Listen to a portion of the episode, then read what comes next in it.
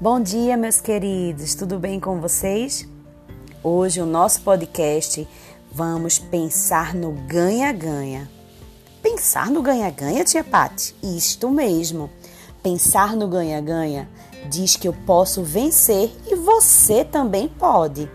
Essa é a base para se relacionar bem com os outros e resolver problemas.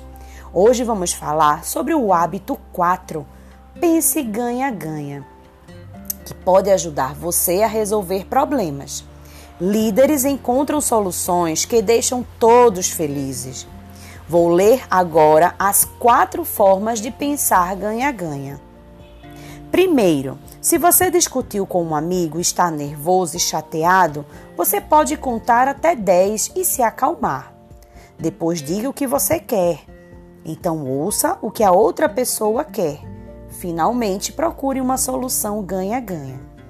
Então, com a turminha da floresta, certo? Nós vamos aprender muitas coisas.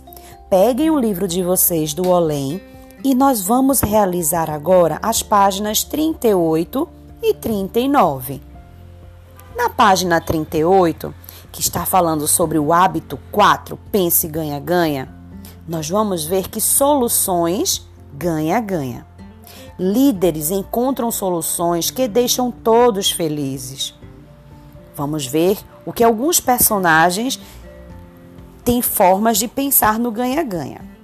Primeiro, se você está nervoso, conte até 10 e se acalme. Depois, diga o que você quer. Então, ouça o que a outra pessoa quer. Finalmente, pensem em uma solução ganha-ganha. É muito bom pensar ganha-ganha. Na página 39, observe o que está acontecendo com Sofia e Samuca. Somente um computador. Eita, e agora? Só há um computador. Sofia e Samuca querem usar o computador ao mesmo tempo eles estão bravos e não se entendem. Já sabemos que, primeiramente, eles precisam o quê? Isso mesmo, se acalmar. Ajude-os a ficarem calmos contando até 10. Para isso, você pode pintar cada quadrinho ou escrever os números de 1 a 10 nesses quadradinhos que estão aí embaixo. Depois de se acalmarem, Sofia diz o que quer e Samuca também. Sofia ouve Samuca com atenção e Samuca também ouve Sofia. Eles estão no caminho certo. Agora, ajude Sofia e Samuca a pensar em uma solução ganha-ganha.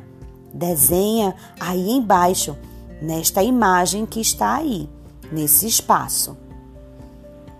Muito bem, então vamos fazer o caminho certo. Sempre se acalmar, pensar, refletir e tentar e tentar resolver os nossos problemas. Um beijo, primeiro ano.